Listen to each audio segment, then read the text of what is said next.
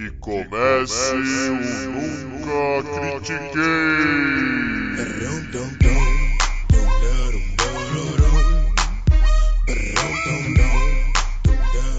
Boa noite, bom dia, boa tarde. Bem-vindo a mais um episódio do podcast esportivo embasado não jornalístico zoeiro Eu Nunca Critiquei. Eu sou Maurício, the host with the most, o seu Red Baller desse episódio. E comigo, o meu George Wolf, é o Arthur Bindi. Como é que você tá, Bindi? Estou excelente na medida do possível, né, Maurício? Dentro de casa, bonitinho, comportado, mas estou excelente. Vamos que vamos pro filme de hoje, que é assim, o cara que sou que clicou aqui no play não viu o título e ele entendeu essas referências, eu quero bater palma. Merece mesmo, tem que ser, tem que ser fã. Tem que ser fã. Por favor, traga o nosso filme de hoje. O nosso filme de hoje é um filme de 2003, estrelado pelo Tobey Maguire, pelo Jeff Bridges, Elizabeth Banks, Chris Cooper e muito mais gente extremamente talentosa que é Seabiscuit. Para quem não sabe, e isso é um pouco é um pouco diferente aqui no nosso episódio, é, é um esporte bem bem diferente, vamos falar assim. Bem, bem, agora a gente mandou bem. Tipo, bem diferente mesmo. Esse Seabiscuit é sobre um cavalo chamado Seabiscuit, que era um um cavalo de corrida. Ele é daqueles cavalos, sabe, que você assiste a Tríplice Coroa e tudo. Ele era um desses cavalos, um cavalo de corrida. Para quem, quem, mora em São Paulo, é o cavalo que é o motivo do jockey de São Paulo existir.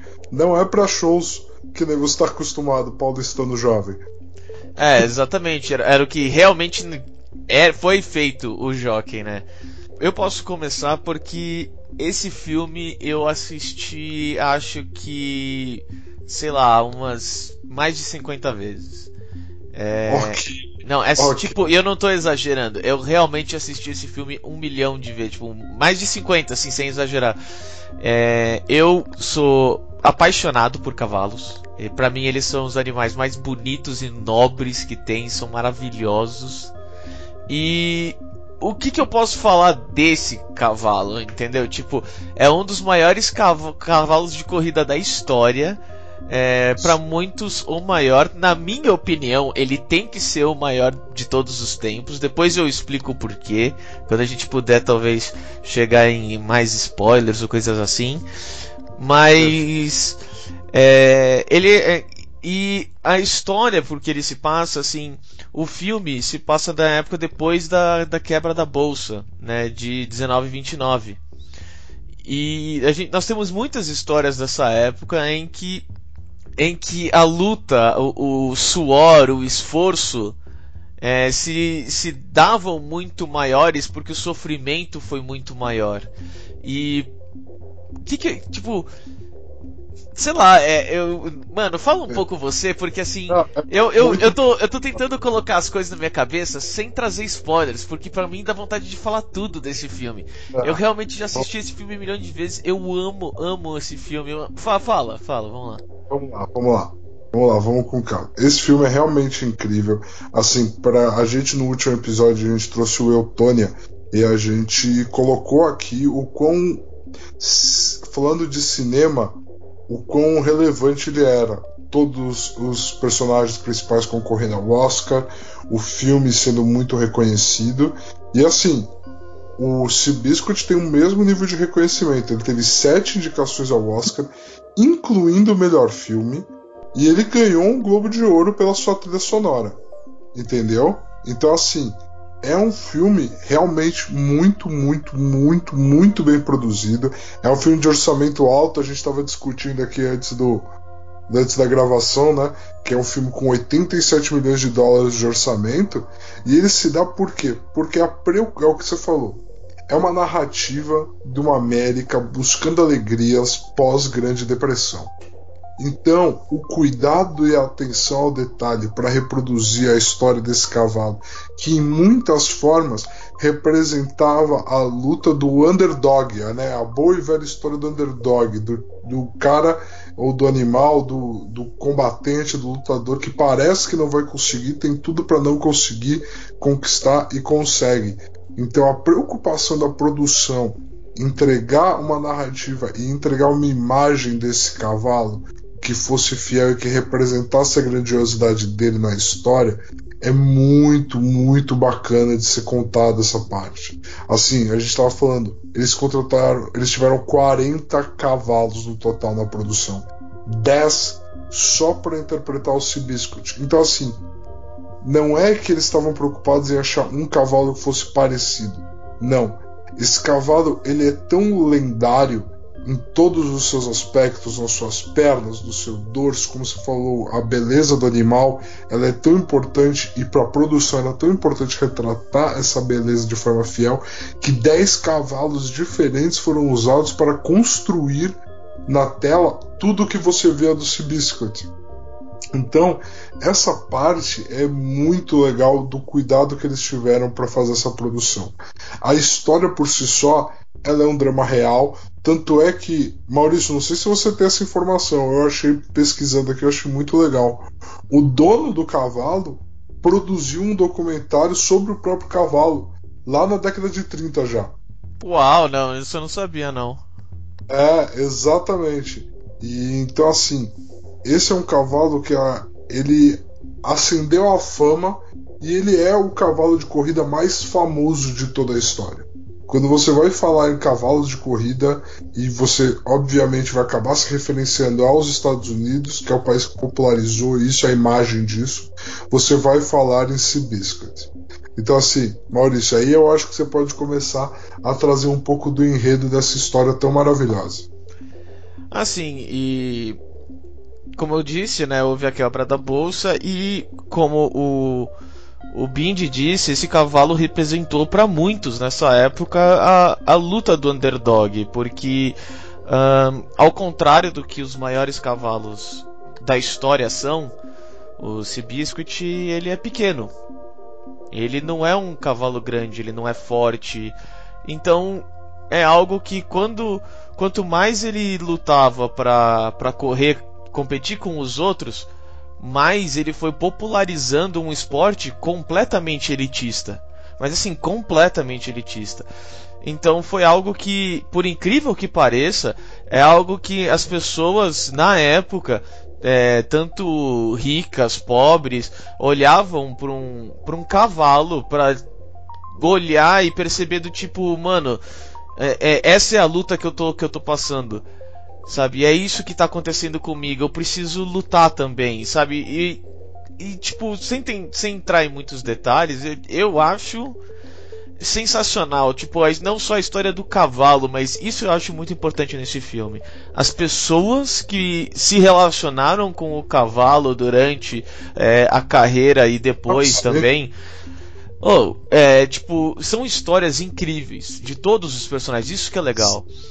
Sim, isso, e... essa é a parte que assim chega a você ponderar. Se você vai ver esse filme desavisado, você chega a ponderar que é um drama ficcional, porque é um encontro tão grande de tantas personalidades, para usar um termo, quebradas, que, né? Então assim é um encontro é é, é como se fosse um Guardiões da Galáxia, assim, de tantas personalidades que você falaria que são perdedores, que não vai dar em nada e elas se encontram e elas fizeram uma história real. Elas fizeram uma história. É, exatamente. Tipo, é como se os astros se alinhassem e você fica, tipo, não é possível que todos eles juntos no mesmo momento para criar essa história. E aconteceu de verdade. Esse é o mais importante. É. Ah, vocês devem estar pensando, ah, se o Cibiscui é um dos maiores de todos os tempos, então ele ganhou a tríplice coroa, obviamente. E eu falo para você aqui direto, ele nunca correu uma tríplice coroa. Ele nunca entrou para disputar uma tríplice coroa. Então, o fato das Por favor, pessoas. Tríplice coroa. É, é, claro, é. A tríplice coroa são três. Deixa eu até pegar os nomes aqui. São três, três maiores, mas não, é, não sei maiores assim, mas corridas mais é, tradicionais do, da corrida de cavalo. tá? Elas são divididas em três corridas que são extremamente. Esse, esse é o legal, são extremamente diferentes. Tem o Kentucky Derby, a Preakness Stakes e a Belmont Stakes. É, o, o legal dessas corridas é que, tipo, uma delas é bem curtinha, que favorece cavalos com uma explosão muito forte. E uma delas é muito longa, que favorece cavalos que têm uma estamina muito forte. Então, normalmente, cavalos que ganham as três, que são que têm todas as suas peculiaridades, suas diferenças, são cavalos incríveis, são cavalos considerados os melhores de tipo, todos os tempos, obviamente. Né? O cara consegue ser, o cavalo consegue ser explosivo, consegue tipo ter uma estamina para aguentar até o final super bem, sabe? Tem um, um, uma corrida média forte, então é, é, algo que fica assim. E o caso do Cibiscui não ter corrido, não é nem tipo não ter competido nessas, né, nessas três corridas e, e, se tornar tipo o cavalo mais é, famoso da história mostra para você o quanto ele não fez em volta. Ele não ficou famoso pelo jeito fácil, pelo jeito normal. Ele não virou o maior artilheiro, por exemplo.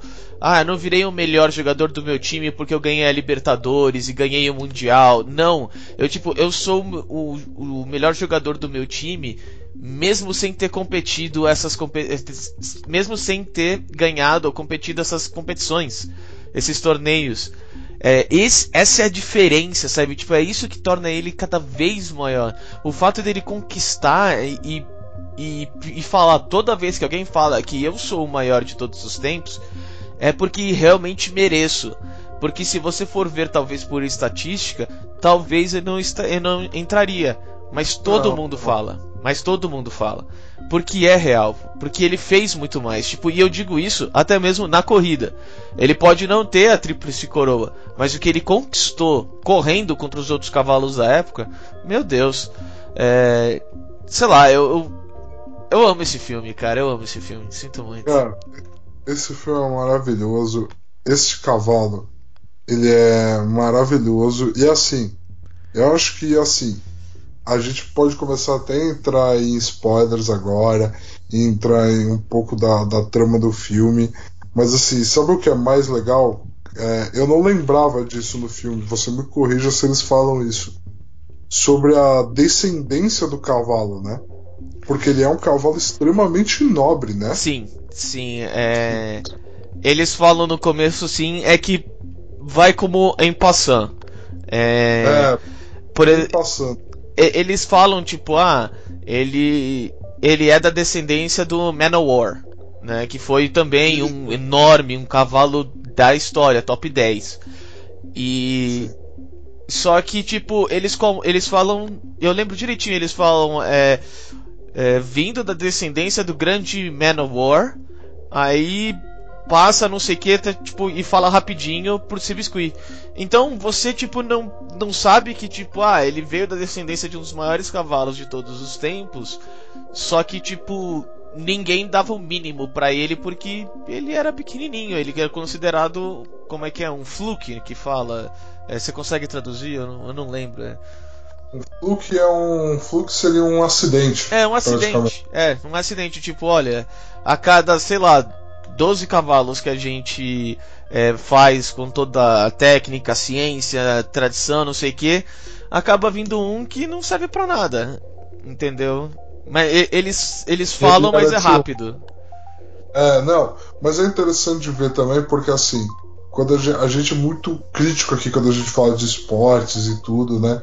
Então assim, é, a trama toda se dá numa idade muito avançada do Sibiscuit para ele competir. Então, o porquê que ainda se investia num cavalo que estava com a idade tão avançada? Porque foi um cavalo que gerou-se muito investimento para ser criado, para nascer, para existir. Então você não vai jogar o investimento dele fora, né? Então assim, ó, a rabeira da carreira do Cibiscuit foi a que a gente assistiu o brilhantismo todo dele. Então essa, esse é um detalhe muito interessante. Mas como que se permitiu que um cavalo desse tivesse ainda a gente apostando nele na rabeira de carreira. É por causa da linhagem histórica dele, todo o investimento que foi feito para ele existir, né? Tem esse contexto também. Sim, sim. E até pra. Antes da gente entrar na parte de, de spoilers, a gente até pode falar um pouco das atuações, né? É, acho isso bastante. Cara, cara, eu vou falar das atuações. Desculpa te cortar, Não, porque assim. fala. Eu preciso falar. Eu, como jovem na época, eu amava esportes, mas eu falei, vou ver um filme de corrida de cavalo, é um pouquinho a mais. Aí me falaram assim: tem o Homem-Aranha no filme. Aí eu falei, ah, eu vou ver. Aí eu vou ver. Entendeu? Porque para quem não reconhece o nome, o Tobey Maguire é o primeiro Homem-Aranha dos cinemas. Então assim, eu fui ver esse filme por causa dele e me surpreendeu muito. Porque eu não sabia que o Tobey Maguire poderia ser outra coisa senão Homem-Aranha e eu não sabia que ele era tão pequeno, cara. Então, posso. Posso ser bem É? sincero? Pode. Eu fui assistir esse filme pelo mesmo motivo, cara. Era do tipo. Ah, tem um Homem-Aranha nele. Eu gosto desse ator. Eu vou assistir. E aí eu, tipo, completamente me apaixonei pelo filme, sabe? Tipo. Uau. O, fi- o filme é realmente. O filme é realmente incrível. Aqui, ó. É, a gente gosta da atuação de todo mundo, mas é bem curioso que nenhum dos atores do filme concorreu a nenhuma premiação. a nenhuma premiação do Oscar.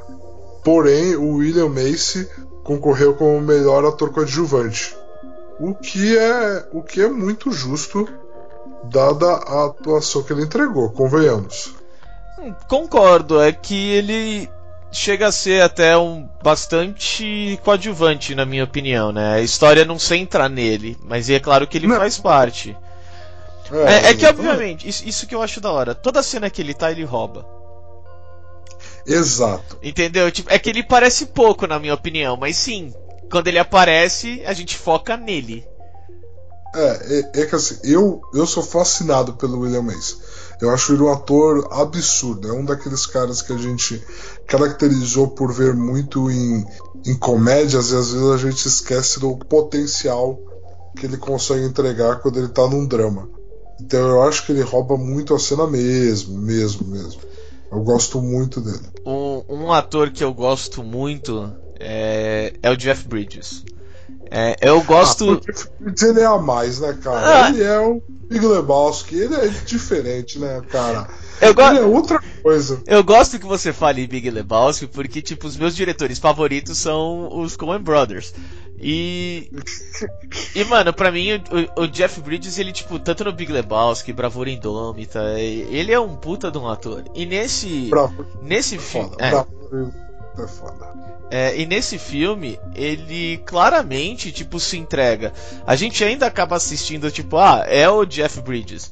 Mas você vê que ele se entrega, que ele fala, não, eu vou passar esse, esse papel e toda a dor que esse cara passou, eu vou passar, eu vou fazer você acreditar. E, cara, eu, eu adoro o Jeff Bridges, eu acho que ele tá incrível nesse filme. O Tobey Maguire, eu, eu sinceramente acho que, tipo, ele ele ele tava num momento engraçado da carreira dele, porque todo mundo, tipo, que não conhecia nada desse filme, foi assistir por quê? Porque ele era um Homem-Aranha. E essa era uma forma dele falar, tipo, olha, eu sou um ator, entendeu? Tipo, eu não sou só o Homem-Aranha. Entendeu? Então, tipo, é sensacional o to- todos eles pra mim, o o Chris Cooper, Chris Cooper, eu tava tentando lembrar aqui, que é o treinador também muito, muito bom. Ele, ele para mim, é, tipo, é muito engraçado. Por incrível que pareça, ele não faz, tipo, um comic relief. Só que o jeito dele lidar com as coisas e a reação que às vezes ele tem, eu, tipo, ele me faz cair na risada, cair na risada. É muito, muito legal. Cara, cair na, cair na risada no, no. Eu não caio, mas eu olho pra cara do Chris Cooper e me dá vontade de rir. Eu não vou negar, não, mano. Ele tem a cara de que ele tá muito pronto pra te mandar tomar no cu a qualquer segundo. Que é muito bom, cara. Eu, eu adoro. Eu adoro. E um, um, um shout-out, falar assim, né, pro, pro filme, que uma pessoa que não é ator, né, é o Gary Stevens que faz o George Wolf. ele é de verdade um jockey chamado para o filme, provavelmente ajudou o Tobey Maguire a fazer, a, a, a certinho. E se ele é um jockey de verdade e ele não é um ator e ele tem que passar o ator George o ator não a pessoa George Wolf e cara eu também esse é o foda eu também adorei tá ligado Tipo, é aquela coisa, você olha para eles e, e, fica aquela coisa, tipo, mano, as pessoas daquela época, sempre que eu imaginar, vai vir esses rostos na minha frente, de tão bem que é, entendeu? Entendi. Eu acho que o Tobey Maguire talvez não, porque, né, o Tobey Maguire... É Homem-Aranha. É, e o Jeff Bridges não dá também, né, cara? Mas tudo bem. Mas tudo... O, Jeff Bridges eu vejo o Big Lebowski. Tirando quando ele raspou o cabelo para fazer o Homem de Ferro, ele é o Big Lebowski. Pra mim, não, não importa o que aconteça. Cara, ele tapa o olho no Faroeste e ele é o Big Lebowski. o pior é que para mim, o Big Lebowski, né? O Lebowski, ele é o Lebowski. Ele não é o Jeff Bridges, entendeu? Tipo, ele não, não, ele tá naquele seu mundo. Mas vai, ah, não vamos, não vamos fugir muito, não vamos fugir muito, vamos partir pros spoilers agora. Isso, exatamente. Fala galera, agora nós vamos falar dos spoilers. Então, já sabe, vai lá, quem quiser assiste o filme e depois volta pra cá, bora aí.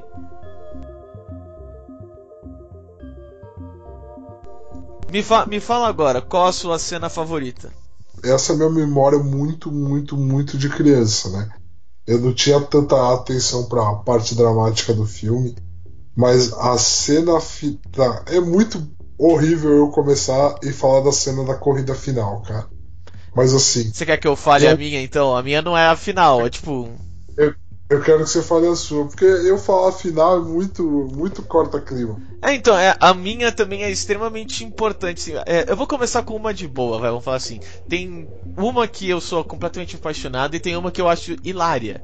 A que eu acho hilária, por exemplo, é quando eles estão procurando um jockey pro Cibiscuit. O Cibiscuit era um cavalo extremamente bravo, mas extremamente bravo, rancoroso, absurdamente. Ninguém conseguia. É pegar o cavalo e tipo, não, eu vou ser o jockey desse cavalo, entendeu? Tipo, era muito difícil.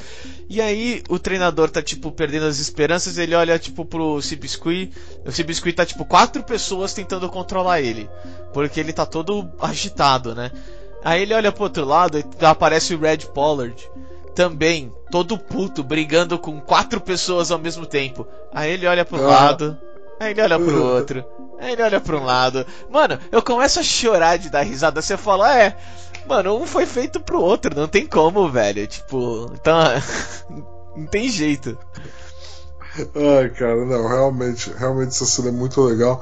Mas sabe uma cena que me ferrou, que eu tenho certeza que eu teria adorado e eu e me ferrou é a cena da revelação do problema médico que o Red Pollard tem, né? Que é a condição, a gente já está nas zonas de spoiler, não sei porque eu me contive aqui, que é o problema que ele não enxerga, né, de um dos olhos. De um dos olhos, o olho esquerdo. Um dos olhos. Então, assim, é, beleza, o, o cavaleiro, teoricamente, o cavalo que corre, né, ele, mas assim, você manter uma posição na pista, você como cavaleiro, como joga, estou usando o termo cavaleiro, mas você como jockey, você tem que ter noção de quem está te alcançando e por onde. Obviamente, nas regras do esporte, você não pode cortar a linha de nenhum outro cavaleiro, correto? Antes que eu esteja falando besteira, Maurício. Cara, mais... é assim. Na verdade, poder não pode. É que já aconteceu algumas vezes, não dá para falar que não. Só que pô, você pode matar alguém, entendeu? Então é, é, exatamente. Eu não sei, eu não sei se já chegou, tipo, alguém ser banido ou coisa parecida. Porque, é. tipo, é algo muito perigoso. Se o cavalo toma Sim. um puta de um susto e para, você pode cair no meio da corrida, entendeu? É que nem quando você. É que nem quando você. Que você tem direito a um movimento de defesa por ultrapassagem. Porque senão você só balança o carro de um lado pro outro, ninguém passa ninguém e você corre o risco de causar um acidente gigante. É, não é, não é nem que ninguém passa ninguém, né? É que você pode, tipo, causar um, um, umas 4 ou 5 mortes nessa sua brincadeira. Exatamente. Então é algo que não, não se faz. Então, assim, é, é importante dizer que ele ser cego era um risco para os outros, né? Todo mundo envolvido na prova. Calma. né? Era uma loucura. Calma com cego, não é exatamente cego. Não é exatamente cego, é só um problema para enxergar quando você está numa competição de alto nível com um animal que consegue passar por cima de um carro. Mas assim, Não, se você é- quiser que eu me contenha, eu me contenho. Não, mas não, mas não é cego. Tipo, ele não é, ele não é que ele, tipo, ah, é um, um corredor cego. Ele não era cego. Ele, tipo, ele não enxergava do olho esquerdo. Tipo, te- teve vezes que ele perdeu corridas por causa disso. Porque na hora que ele foi perceber que tinha alguém do lado dele, passou. Então, é. Mas não é que ele era cego. Vamos exagerar. Tipo, imagina, eu não estaria falando do cavalo se o cara fosse cego, porra. Sim, sim, sim, exatamente, justo, jus- justíssimo. Mas o. As pessoas que, por exemplo, pensam de. Ah, é o cavalo que corre, não é o. É assim, um, um cavalo. O cavalo tem o corpo. Mas quem sabe a distância, sabe? Quem sabe como é que se, por exemplo, se choveu, qual parte do. Da, Da pista da corrida eu tenho. É, se eu tenho. Se eu, se eu fico muito perto, se eu não fico. Mano, esse é o jockey. Entendeu? O jockey faz, mano, quase. Acho que, sei lá, 40%, talvez mais. Pô. Um cara pode me falar que é muito mais. Eu não sei, na verdade. Tipo, Se eu nunca fiz isso. Não conheço um jockey. Se você fosse fazer uma comparação com Fórmula 1, por exemplo, que hoje em dia, né, a Fórmula 1 ela tem um, um- uma coisa tipo, ah, os carros correm sozinhos. Não é uma verdade. Todo mundo sabe que não é uma verdade. Tá bem longe de ser uma verdade. Mas hoje ela é mais uma verdade do que, por exemplo, um jockey tem responsabilidade sobre o cavalo. Ah, Eu acho que sim, com certeza. Eu diria que o. O, o, o jockey com o cavalo seria na época, talvez um pouco antes até do Senna. Sabe? Entendi. talvez na época do Emerson Fittipaldi.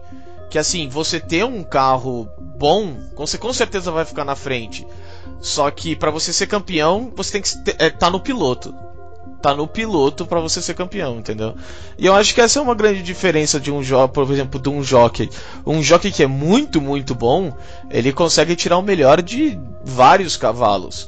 Entendeu? Um cavalo que é muito, muito bom com um jockey ruim, dificilmente ele vai ganhar alguma coisa, entendeu? Que é o papel Porque o cara não vai saber usar. que é o papel que a gente aqui, o Red Polar, ele tem toda a, o arco dramático dele no filme que é incrível, que na vida real também, quando ele se lesiona tudo, mas é o papel que o Gary Stevens faz no Wolf, né?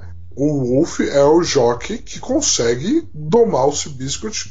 Tipo, o Pollard, ele era o jockey que ninguém domava o Seabiscuit. E o Wolf é o cara que chegou e pegou o Seabiscuit e fez o Seabiscuit correr maravilhosamente bem. É, então, até algo que. Essa é uma das cenas que eu sou completamente apaixonado nesse filme.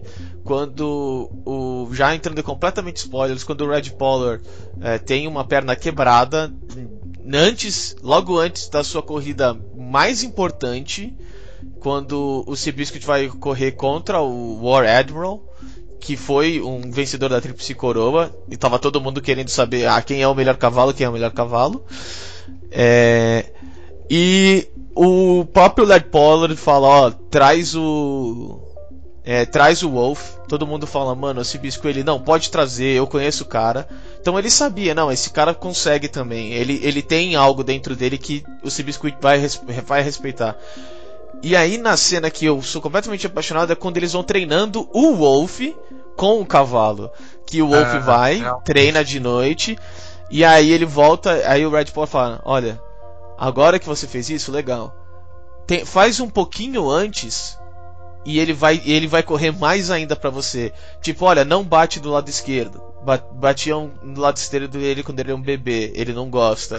Você só precisa mostrar pra frente o, o, o barato pra ele, na frente, pro olho dele, e ele sabe que, tipo, ah, agora é a hora. Agora é a hora que eu tenho que sair correndo. Entendeu? Tipo, e ele vai dando vários detalhes, vários detalhes, vários, tipo assim, treinando o cara mesmo pra grande corrida do Sibiscuit, porque ele não quer que o Sibiscuit não, não corra. Que ele tá, ele tá treinando e preparando para aquela corrida naquele momento. Então, para mim, aquele momento é sensacional. É um, é um momento que você vê o quanto um jockey e um cavalo acabam se conhecendo depois de tanto tempo. Não é tipo um carro. Até mesmo você pode ver pessoas pilotos falando de um carro de uma maneira super romântica, porque é assim, você acaba conhecendo tanto, tanto um ao outro. Eu acho isso sensacional. Tipo, essa cena é sensacional. Gosto pra caralho. É. Sem falar da corrida. Tipo, a corrida começa com o, o, a parte real que aconteceu no rádio. Que todo mundo tava assistindo. Muita gente tava assistindo no rádio. E, mano, o começo da corrida é exatamente o que aconteceu no rádio. Exatamente o que aconteceu. E depois tem o final. Ah, para, velho. Muito bom. Não, cara, é assim, para quem quiser ter. Nossa, você tá citando a do War Admiral agora, né? Ou você tá falando da final? Sim. Não, tô falando da War Admiral. Cara, final da War Admiral que eu quis dizer. Cara, a, a do War Admiral, quem quiser, ela tem inteira, inteira no YouTube. E é inacreditável assistir. É muito legal. É muito legal mesmo você ver a, as figuras reais, você vê eles, porque assim, e os animais são fascinantes, são belíssimos, assim. O filme ele retrata de um jeito que, me desculpa, é, mesmo em preto e branco, não, não sei se faz jus, tá? Esse é o nível que, esses, que esse animal era. Não sei se faz jus. Mas então, cara, eu a minha cena favorita é a corrida final, porque eu me lembro de ficar legitimamente passar muito rápido por um carrossel de emoções do tipo vai dar tudo errado e dá tudo certo. Yes! Ganhou. Eu lembro dessa sensação, cara, porque aquela corrida final do filme é maravilhosa.